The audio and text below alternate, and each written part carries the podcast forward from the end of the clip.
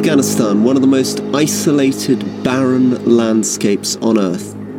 It's difficult to believe that any empire would want to invade it, and yet it's become the unlikely target and obsession of some of the world's greatest empires and superpowers. Faz tempo que o Afeganistão é campo de batalha de potências estrangeiras. Foi assim durante grande parte do século XIX, no chamado Grande Jogo, que foi a turbulenta rivalidade entre os impérios britânico e russo pelo controle da Ásia Central. E não parou por aí. O país vem sendo palco de diversos conflitos e agora os holofotes voltam novamente para o Afeganistão. A Rússia estava se expandindo por terra na Ásia Central, enquanto os britânicos dominavam o subcontinente indiano.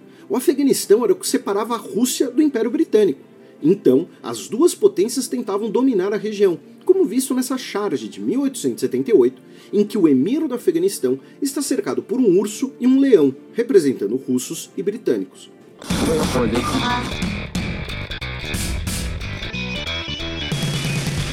Fala pessoal, sejam bem-vindos a mais um Pesado ao Cubo. Aqui é João Amaral e em um cenário de muito dinheiro e conquistas imperialistas, a lealdade é mais fluida do que o petróleo. Isso aí tu achou bom. Não é bom, cara, nunca é bom.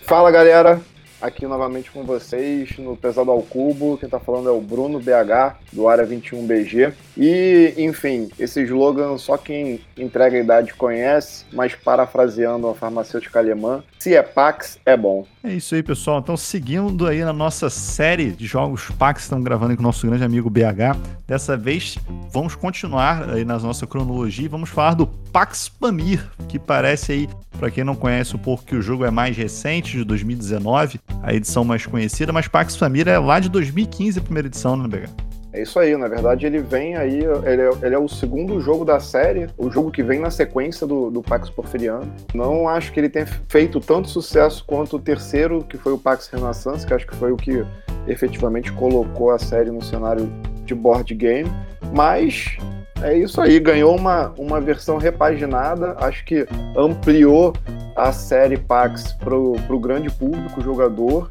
e acho que hoje a gente tem bastante assunto para falar aí, tanto da primeira quanto da segunda edição.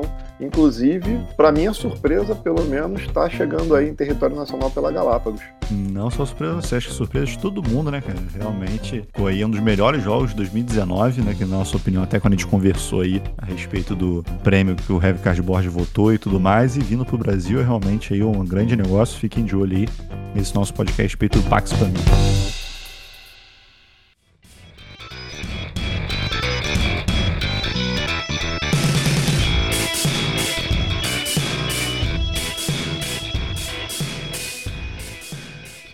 Então, começando aí, ficha técnica do Pax Pamir, um jogo aí de Phil Eklund e Cole Verle.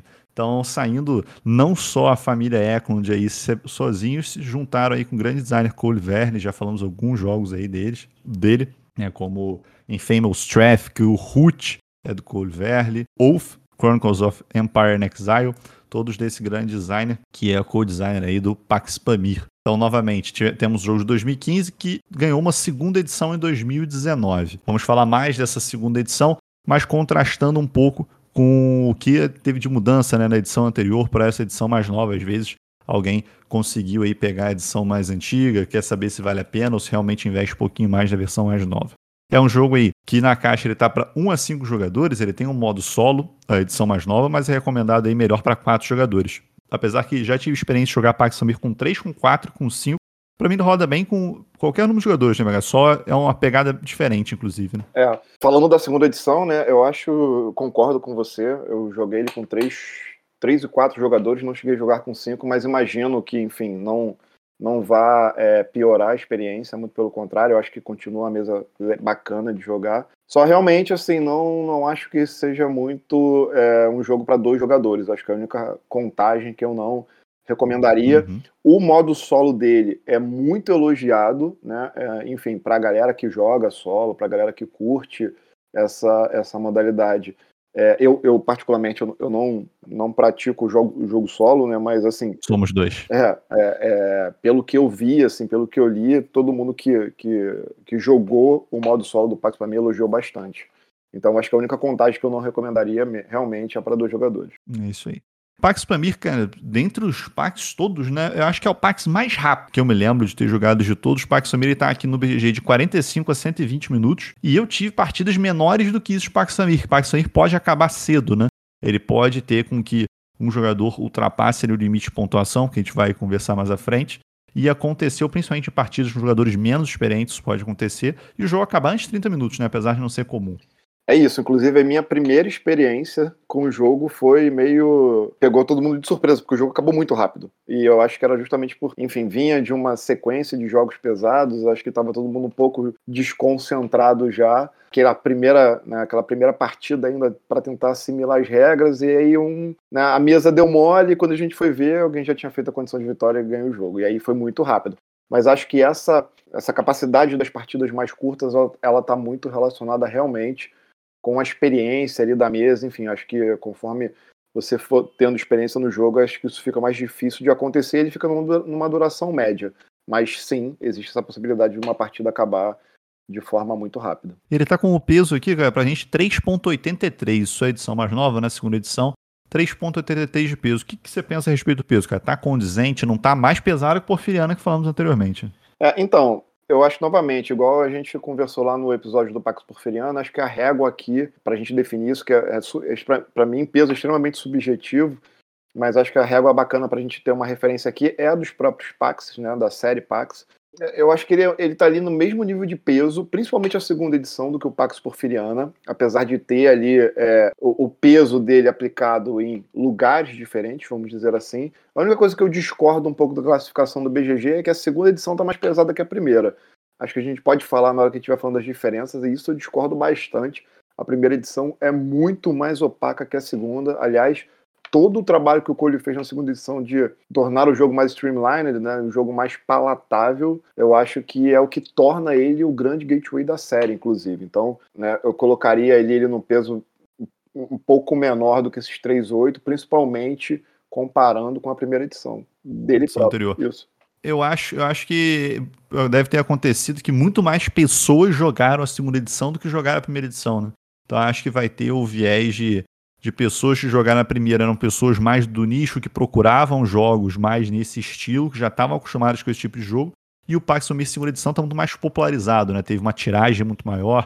Tá vindo pro Brasil, né, cara? Então, assim, se, se tá vindo pro Brasil, já foi para muito lugar, em grande quantidade. Mas eu acho que se deve um pouco disso, né, cara? Às vezes o jogador que não tá acostumado com esse tipo de jogo, ele vai dar uma nota mais alta do que quem procura esse jogo pelo nicho. Porque se você for pegar, por exemplo, a caixa do Pax Família anterior, não um jogo que, ah, eu vou pegar na prateleira e ah, vamos tentar esse jogo aqui que tem um, um leão, um urso e um, e um cidadão com o braço cruzado na capa. É, assim, é uma tese bem interessante e bem factível, assim, eu acho que é realmente isso. Eu acho que do mesmo jeito que o Cole pegou o Root e pegou o sistema Coin, que é um wargame pesado, e ampliou aquilo ali para o público geral, para o grande público, e aí esse público talvez tenha sentido um pouco de dificuldade na hora que foi ver aqueles bichinhos bonitinhos achando que era um euro de gestão de recursos e se deparou com um wargame um pouco mais complexo. Eu acho que isso acontece também um pouco com a série, com, com esse Pax segunda edição. Acho que faz todo sentido isso que você falou e talvez realmente esse, esse sarrafo mais alto aí seja que a base de pessoas que jogaram ele, tiveram experiência com ele, pode ser que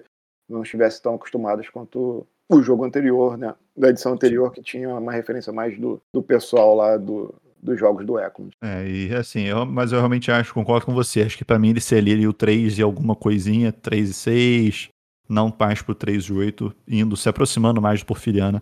Eu concordo que ele, que ele é um dos gateways pro, pro sistema Pax. Quem quiser começar aí, já fica a recomendação, já falamos de Porfiriana, né?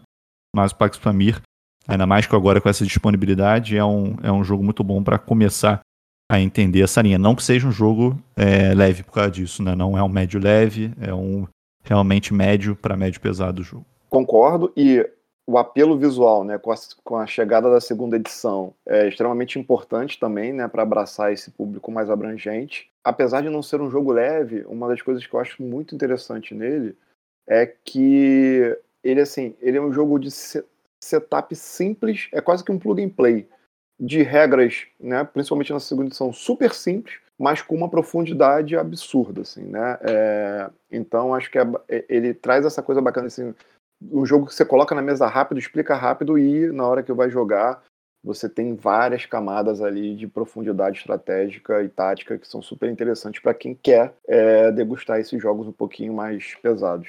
Isso aí, cara. Fala um pouco pra gente então, BH, recorte histórico, uma visão geral aí do que, do que se trata Pax Pamir, né? Então, até pegando o gancho do que você falou da capa da primeira edição, que eu acho que uma, é uma capa, apesar de não muito comercial, na minha concepção, super interessante, porque ela é uma charge é, do século XIX, se eu não me engano, uhum. super famosa que é, ilustrava o que acontecia nesse território afegão ali durante esse período, né? Que a gente está falando aqui do período do que foi chamado de Grande Jogo. Uhum. Né? Basicamente, é, você tem ali o, é, o recorte histórico, onde o, o, Afeganistão é quase que um estado tampão entre a Índia e a, a Índia, que era controlada pela Grã-Bretanha, né? E a Rússia, que vinha expandindo o território então, assim, era ali um pouco da, da Inglaterra querendo utilizar o, o Afeganistão para conter essa expansão russa e a Rússia, né, para não chegar na Índia, e a Rússia avançando ali nesse, nesse território e os, os afegãos ali no meio, que é mais ou menos o que De braço cruzado ali no meio. Exatamente, falando, cara, onde é que eu me enfio nesse, nesse, nessa briga de gigante, que na verdade não era uma guerra, era, era uma espécie de guerra fria que tinha entre esses, esses estados, né? E isso tá desdobrado tematicamente na, nas mecânicas do jogo também. Mas, enfim, novamente, como eu falei lá, se em Pax Porfiriana nosso papel intermediário era como um latifundiário, aqui nós somos líderes afegãos, podemos dizer assim, né? uhum. né, que está no meio desse, desse conflito aí, é, tentando se aliar a força que for mais conveniente para poder né, se estabelecer ali e conseguir se desenvolver, né, se, se desenvolver novamente como identidade nacional, enfim, ou então aliada a uma dessas duas grandes forças, que é a Rússia ou a Grã-Bretanha. Então, basicamente, você tem três facções: Rússia, Grã-Bretanha e o, e o próprio nacionalidade afegã. Né? E, enfim, aí depois a gente entra um pouco mais na mecânica para saber como é que essa transitoriedade entre essas facções acontece, né? Só passando pelo tema. Só deixando contextualizado que não é um jogo onde você controla uma dessas forças, né? Mas essas forças existem e você pode estar tá se aliando a qualquer uma delas durante a partida. Então, assim, no Pax Pamir, que o BH colocou, a gente vai se aliar a uma dessas três facções. Ou a gente vai se aliar à Inglaterra, a gente vai se aliar à Rússia ou aos afegãos, né, os líderes afegãos locais. A gente define no começo do jogo qual vai ser sua lealdade, só que o jogo inteiro é você se preparando para mudar de lealdade o tempo todo. Então é o jogo da lealdade fluida, né? Porque a condição de vitória no jogo ela é razoavelmente simples, que elas são só duas. Existe uma situação em que o jogo chama de que uma dessas coalizões, uma desses três, dessas três forças desse mapa, ela é dominante, que é quando ela tem mais blocos, né, mais unidades e estradas do que os outros jogadores. Se essa condição for atendida, aqueles jogadores que forem aliados dessas facções, eles vão ganhar pontos. Os outros que não forem aliados dessa facção vão ganhar ponto nenhum nessa verificação de vitória. E existe uma outra condição do jogo se nenhuma coalizão for dominante, nesse caso que eu expliquei para vocês. Se isso não acontecer, só vai ter uma contagem simples dos jogadores que estão mais influenciando outros aspectos do jogo, que são os jogadores com mais cilindros colocados, que algumas ações no jogo fazem isso.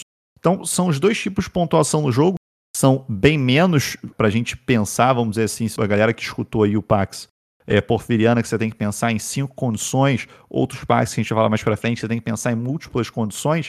Nesse você tem só dois jeitos de pontuar para pensar. Só que o momento que você precisa mudar a sua lealdade ou as modificações que você precisa fazer no mapa do jogo, esse time é o mais interessante do, do Pax Pamir, né, cara? É isso aí, assim, lembrando novamente que a gente está falando da segunda edição, onde uma das principais mudanças que aconteceram nas, nas, nas regras do jogo foi exatamente essa condição de vitória, né? Que no primeiro era diferente, era muito mais opaca, e uma das principais críticas ao Pax Pamir primeira edição era justamente que os jogadores não conseguiam saber quase que em momento nenhum quem é que estava ganhando o jogo, né? Ou se você estava próximo de ganhar o jogo ou não. Porque já, já pegando, é, né, tentando explicar um pouco da diferença do, da primeira edição para essa segunda, e essa é uma das principais, como é que se dava as condições de vitória no primeiro? Você tinha diferentes condições dependendo do regime, muito parecido lá com o Pax Porfiriano, então vou dar um exemplo aqui. Se o regime fosse é, é, conflito militar, né? E você comprasse a carta de golpe, né? Que hoje é chamada de carta de dominância, você naquele momento precisaria verificar algumas condições. A primeira é se haveria o império dominante. E nessa condição para ter o império dominante nesse regime era a, a coalizão que tem mais exércitos. Se uma coalizão tem mais exércitos que as duas outras coalizões combinadas, aquilo ali trigaria o final do jogo. Entendeu mais ou menos como é que era?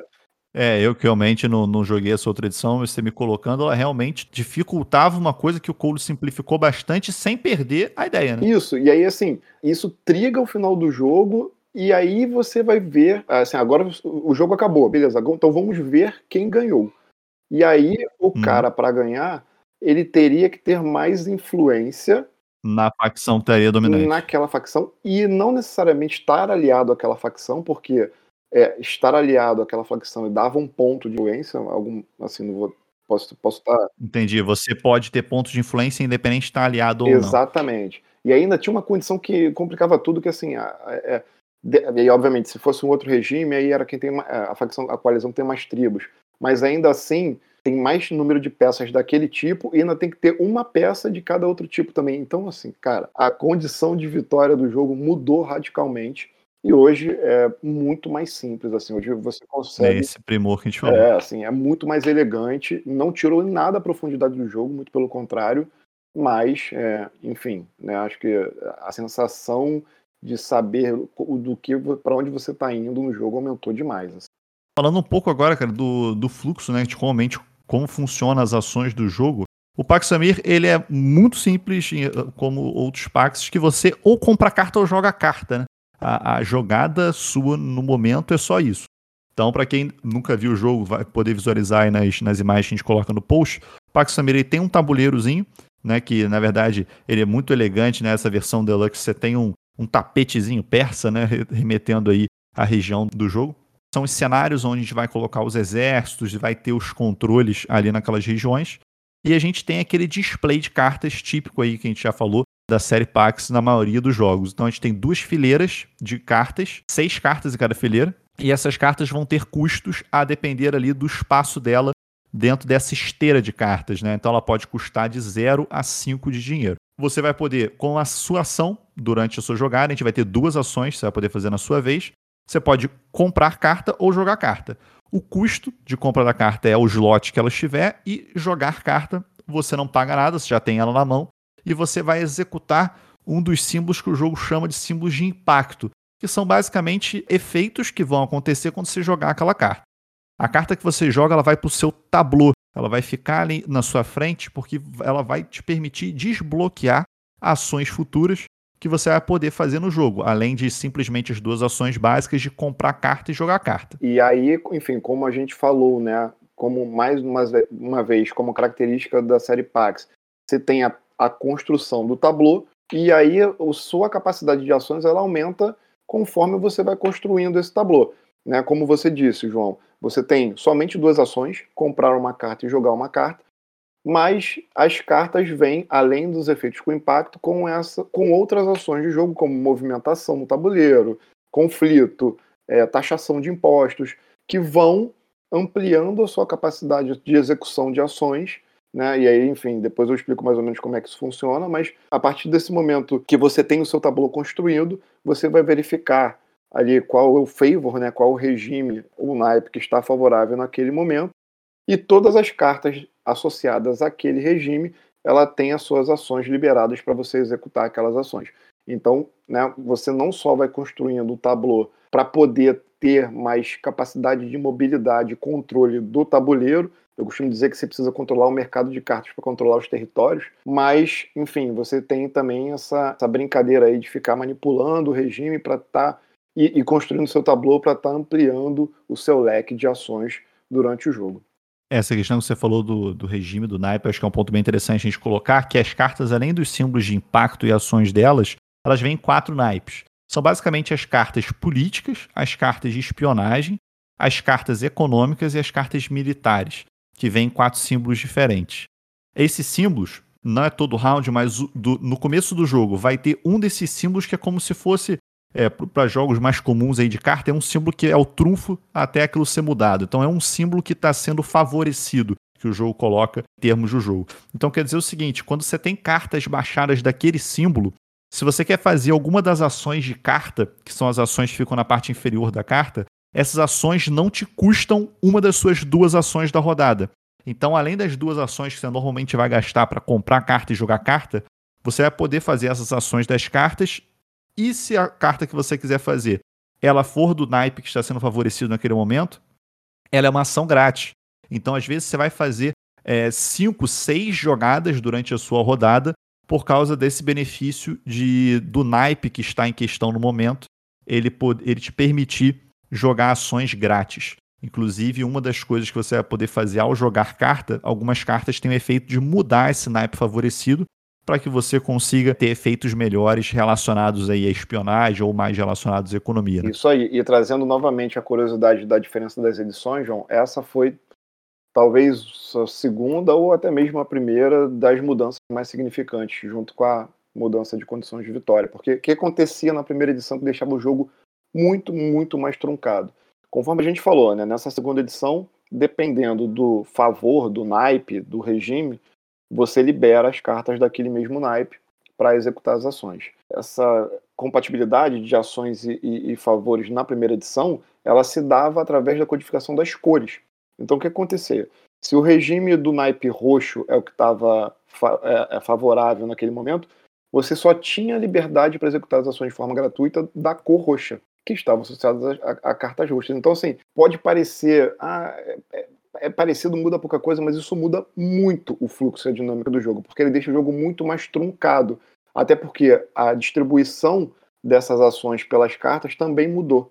Então, assim, a necessidade da construção do tabuleiro na primeira edição, ela era muito mais pesada e difícil, né, de você executar, dependendo do que estava saindo ali na história do mercado. Vamos lembrar também que grande parte do baralho nem entra né, por cada partida, uhum. mas essa codificação das ações com as cores, que muda agora né, da, da ação com o naipe, cartas com naipe para a segunda edição, isso afrouxou muito mais o jogo. Então, assim, mais um motivo para. É, o, o, que eu vou. A conclusão que eu vou chegar entre primeira e segunda edição, a gente está trazendo isso mais como curiosidade, assim, não percam seu tempo com a primeira edição. A segunda edição é um jogo muito melhor, apesar de ser o mesmo jogo, mas ele é um jogo muito mais desenvolvido e palatável e agradável de jogar e não perde em nada peso e profundidade com relação à primeira.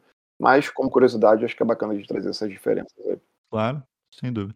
Então, assim, dentro das ações que a gente pode fazer, as ações ficam um pouco abstrato a gente falar aqui sem visualizar, mas as dinâmicas mais importantes, perto do que a gente já falou no fluxo de jogo, vão existir algumas ações que a gente vai colocar peças no mapa, que são exércitos.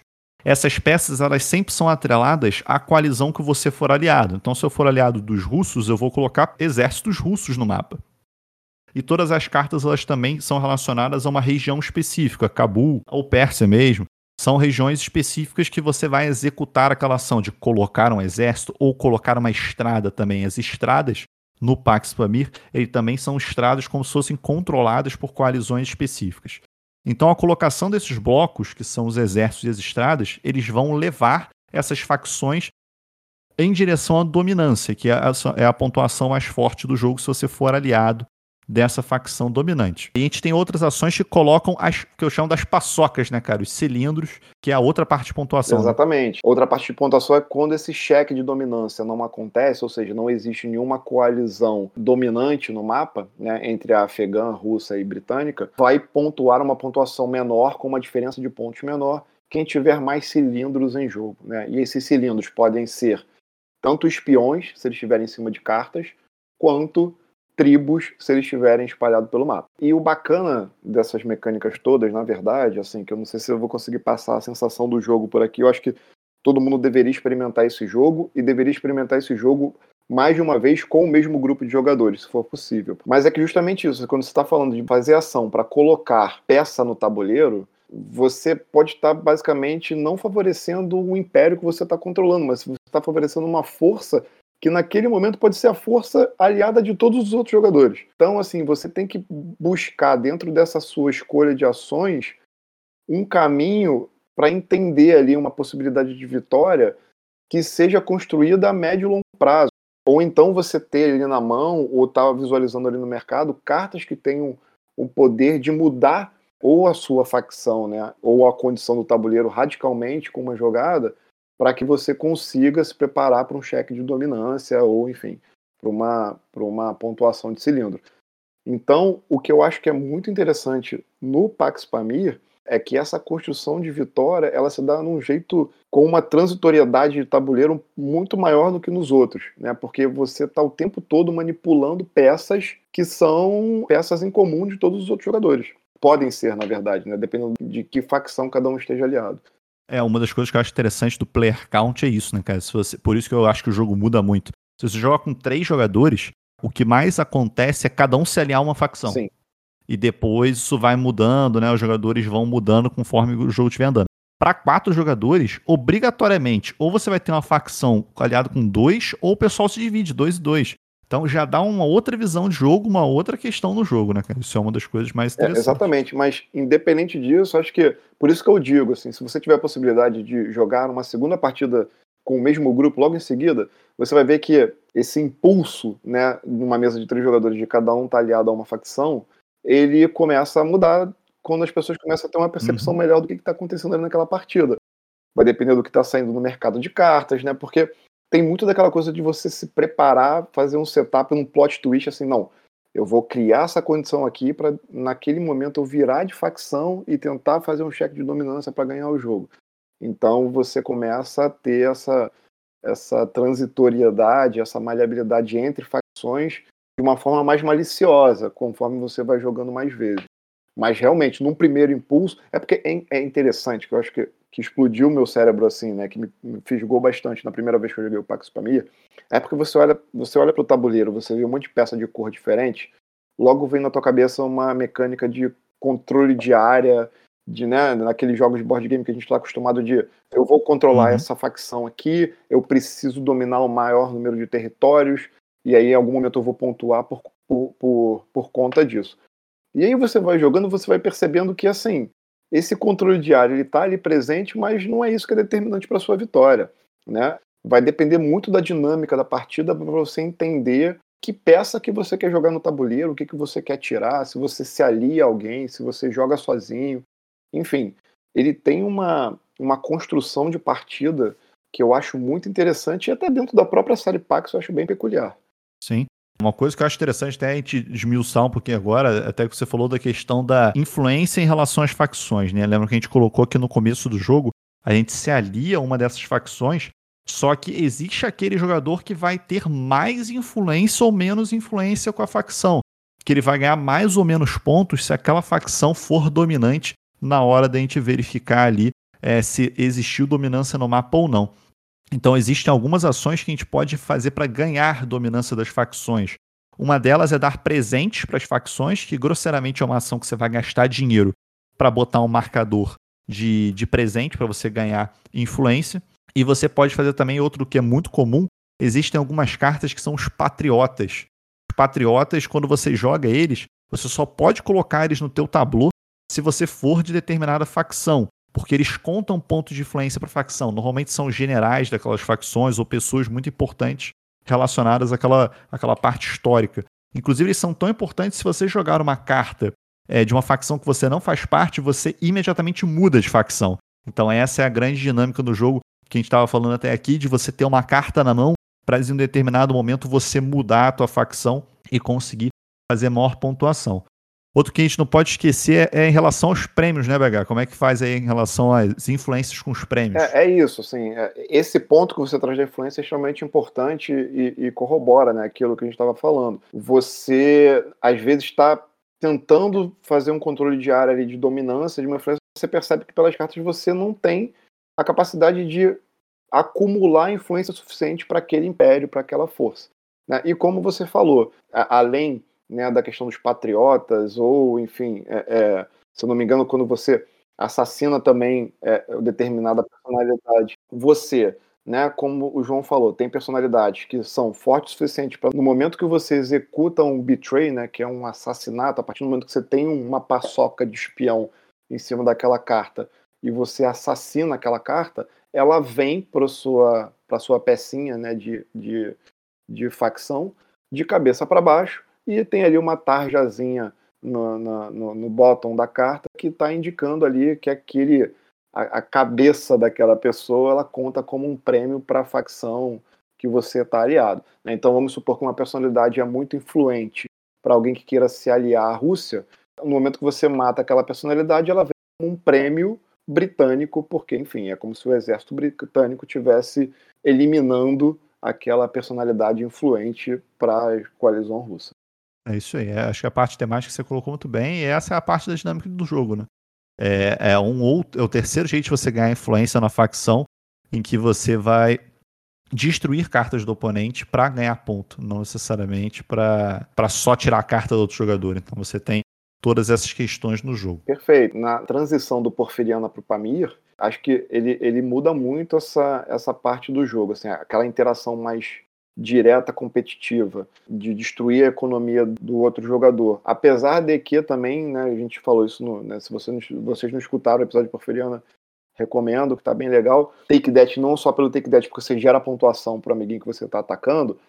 Aqui essa interação e esse ataque, ele é muito mais para manipular o cenário da partida do que efetivamente para agredir o jogador, né? Então é óbvio, nessa questão dos prêmios, você tem ali, né, enfim, um ponto ali de, de influência que você está tá tentando trazer para você, mas essa agressão é muito mais uma manipulação do cenário do que efetivamente um take that no outro jogador, eu diria assim. Acho que é interessante as outras ações, que na verdade não, não tem como entrar tantos detalhes sem mostrar, são ações que modificam um pouco ou são ações quase de manutenção do seu jogo. São ações que vão te dar dinheiro e ações de batalha que basicamente vão tirar exércitos do mapa ou tirar espiões das cartas. Que os espiões, que é uma das ações que a gente coloca, ele dificulta que as cartas sejam executadas pelos jogadores além de permitir aí o, o betray, que é o descartar carta do outro jogador com esses benefícios que a gente já colocou. Falando então, cara, agora já que terminamos aí a questão geral, já falamos bastante, né? Mas disponibilidade do jogo, temos excelentes notícias, como já colocamos, né? Pois é, cara muito feliz em dizer que esse é um dos jogos anunciados pela Galápagos para chegar esse ano. Eu não sei qual mês que eles prometeram isso, não sei se já tem uma data, mas eu, inclusive, eu gosto tanto do Pax Pamira, eu tava até conversando com o Fel esses dias, eu perguntei, pô, tu sabe quando é que chega e tal? Não me lembro se ele, se ele me respondeu a data agora, depois eu pesquiso aqui, mas eu tô pensando em comprar a edição nacional para tinha lá em português, mas tem português. sem me desfazer da, da, da edição que eu já tenho, porque é muito carinho, muito apego ali de. Acho que na hora que eu for botar para jogar, dependendo do grupo, eu pego, eu pego a edição original, então da Galápagos. Mas eu quero ter as cartinhas e, e ainda, é, até assim, outro dia mesmo, tem umas três semanas, eu estava aqui né, no, no, meu período de leitura, que às vezes eu tenho alguns dias, eu pego um livro para ler, eu pego um manual de regra e tal. Aí falei, cara, nesse dia eu vou pegar a carta do Pax Pamir para ler. peguei a caixinha lá. Falei os textos históricos. Né? E comecei a dar uma olhada nas cartas. É porque assim, ela, ela apesar da informação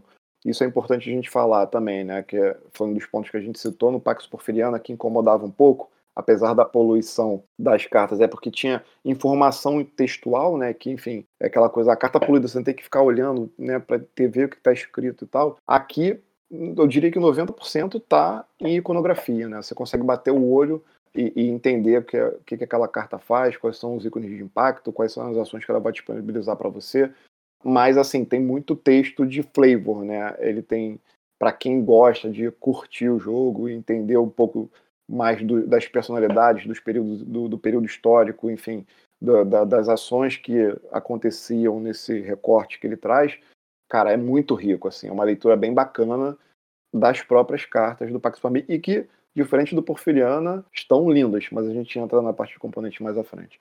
Então, assim, cara, vou te falar que, quiçá, o melhor jogo já lançado pela Galápagos Jogos no Brasil. Mas eu vou levantar uma polêmica que, que eu não vou, não vou discutir e bancar nesse momento. Mas... Bom, então, sem parar para pensar muito e olhar o, o, o, portfólio dos caras, eu, eu, eu banco a polêmica, então. É o melhor jogo é, lançado pela dizer, Galápagos. Arrisco dizer, cara. Ah, não tenho a menor dúvida. Até porque esse, esse jogo aqui tá no meu top 3 vida. Então, assim, e nenhum outro top do top 3 foi lançado ainda pela Galápagos.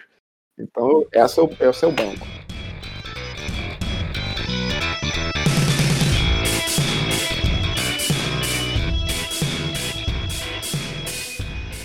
Então, entrando aí no nosso próximo tópico, cara, a respeito dos componentes do jogo, já que você adiantou um pouquinho.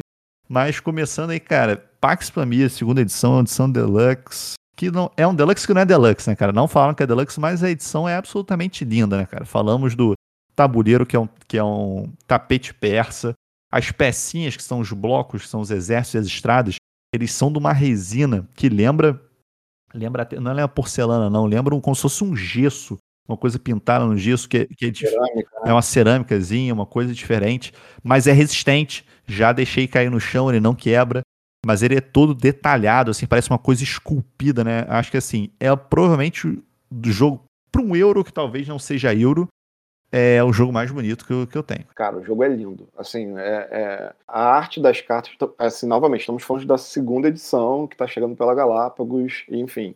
Não é, é, é uma editora, né, que é fundada pelo Cole, então ele está fazendo um pouco desse trabalho junto com o irmão dele, acho que é Verlin Games, né, a editora uhum. que vem lá de fora, de dar essa incrementada é, visual nos jogos que eles estão relançando, eles estão fazendo, inclusive com John Company agora isso. Mas é, cara, eu não tenho o que dizer, assim, eu vou reforçar tudo que você já disse.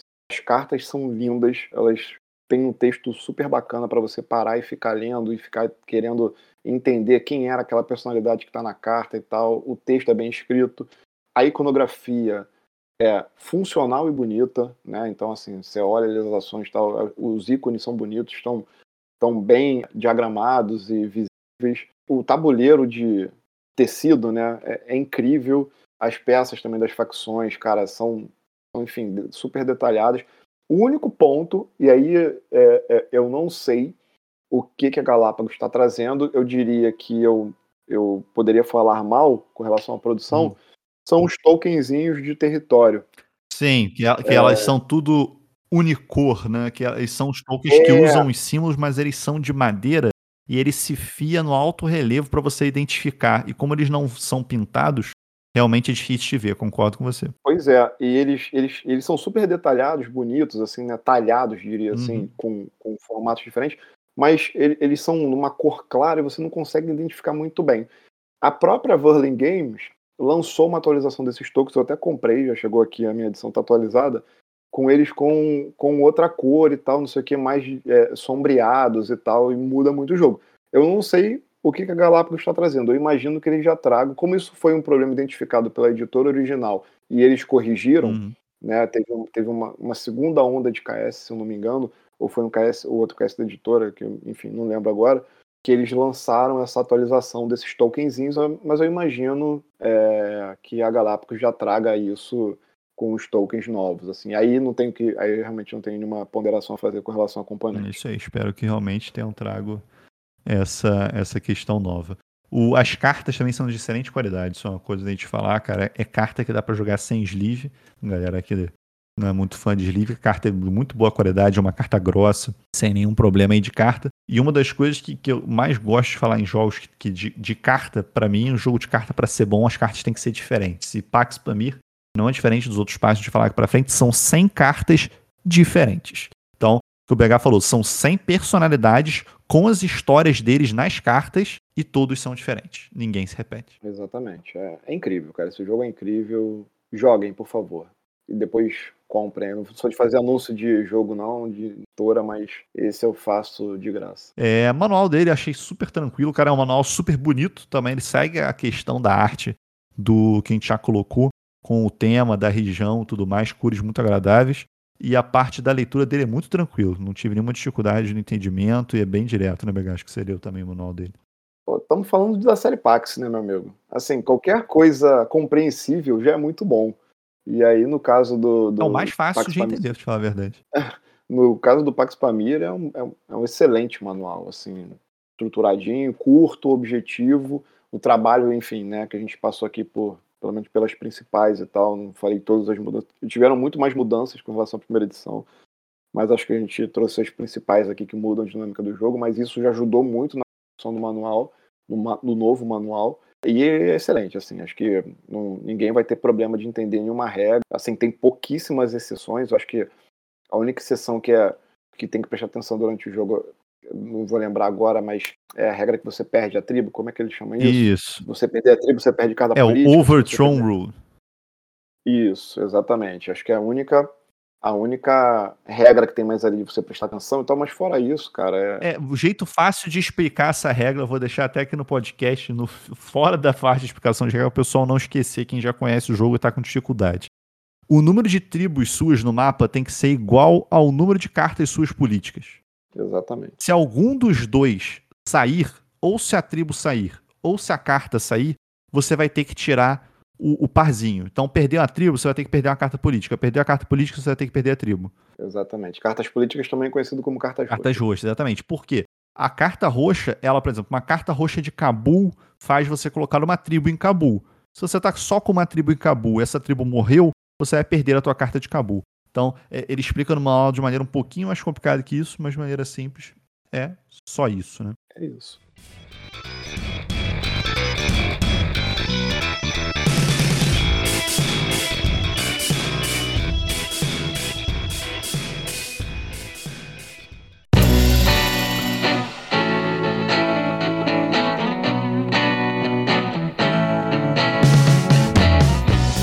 Pouquinho, né, BH? Mas fale aí suas considerações a respeito de Pax Pamir. Top 3, já, já se jantou, né?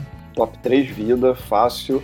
Cara, não, é difícil falar alguma coisa negativa com relação a esse jogo. Eu, eu gosto muito dele.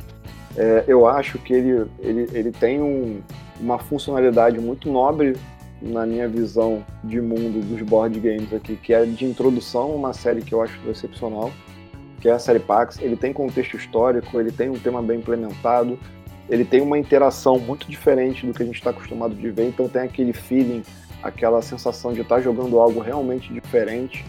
Novamente, aqui eu acho que eu vou ser um pouco repetitivo com relação a isso em todos os episódios da série, que eu acho que isso é um ponto de atenção para esse gênero de jogo, que eu acho que ele continua sendo um pouquinho. Depende dos jogadores gostarem desse, desse desses jogos um pouco mais opacos, sabe? Com interação, com bastante interação, interação não muito é, bem definida. Acho que o tal dependente de mesa, que é, é algo uhum. muito subjetivo também, enfim, tô tentando um jeito diferente de falar isso, mas eu acho que ele continua sendo um jogo dependente de mesa e ele é um jogo que escala muito. Escala muito se você jogar com o mesmo grupo, porque ele é um jogo onde o acúmulo de experiência torna, torna as partidas melhores. Então, assim, por mais que você jogue com uma mesa super experiente, que, enfim, né, aquela galera cracuda de board game, que, tá, que pega, já senta, entende a regra e consegue fazer uma leitura legal do jogo, mesmo que não, não jogue muito bem na primeira vez, mas consegue saber o que está fazendo, não é nem pelo nível de experiência do jogador com relação ao board game, é a experiência do jogador com relação ao Pax Família. Acho que quanto mais você jogar com pessoas que já jogaram o jogo, cara, a experiência dele, ela, ela escala de forma progressiva, assim, ela, ela se torna muito melhor. Mas, enfim, é um, é um jogaço, cara. Não consigo falar mal disso. aí, cara. Concordo com você. É, o, o Pax Pamir, eu acho até mais do que o, outros Pax.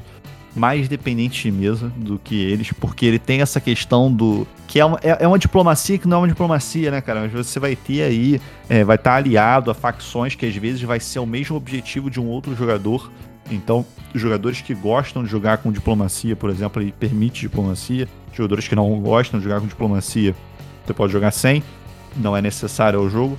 Mas você vai ter pelo menos aquilo que o BH colocou, né? Aquela guerra fria, aquela ação que você faz programando que o outro vai fazer tal coisa, o outro que é aliado à mesma facção que você ou não.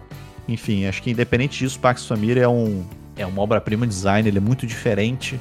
Acho que o BH colocou aí uma uma situação que é muito pertinente a ele. Ele é muito diferente de qualquer coisa. Então, mesmo que quando eu joguei ele pela primeira vez, assim que lançou, ele, ele me deu a sensação que não existe nada parecido com ele. Então, mesmo que não faça seu estilo, é, todo mundo vale jogar uma vez Pax Samir, assim como vale todos os Pax, e é um excelente ponto de entrada aí por esse mundo que a gente está aí fazendo essa grande série a respeito do Pax. Não é meu Pax favorito. É teu Pax favorito? O BH, não acabei não perguntei nesse sentido.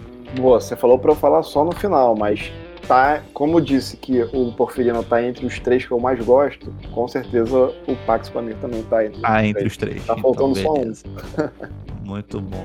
Eu vou, vou te falar que Pax Pamir talvez esteja entre os meus três favoritos. Talvez, talvez. Ele tá, ele tá ali quase no 4, tá quase descendo, mas ele tá entre os três favoritos, provavelmente, cara. Vamos falar mais à frente dos outros. Mas Pax Amir gosto bem mais Pax Porfiriana, que falamos anteriormente. Novamente com mais partidas, jogando mais, achei ele incrível. E excelente jogo para qualquer momento, todo mundo vale a pena conhecer. Isso aí.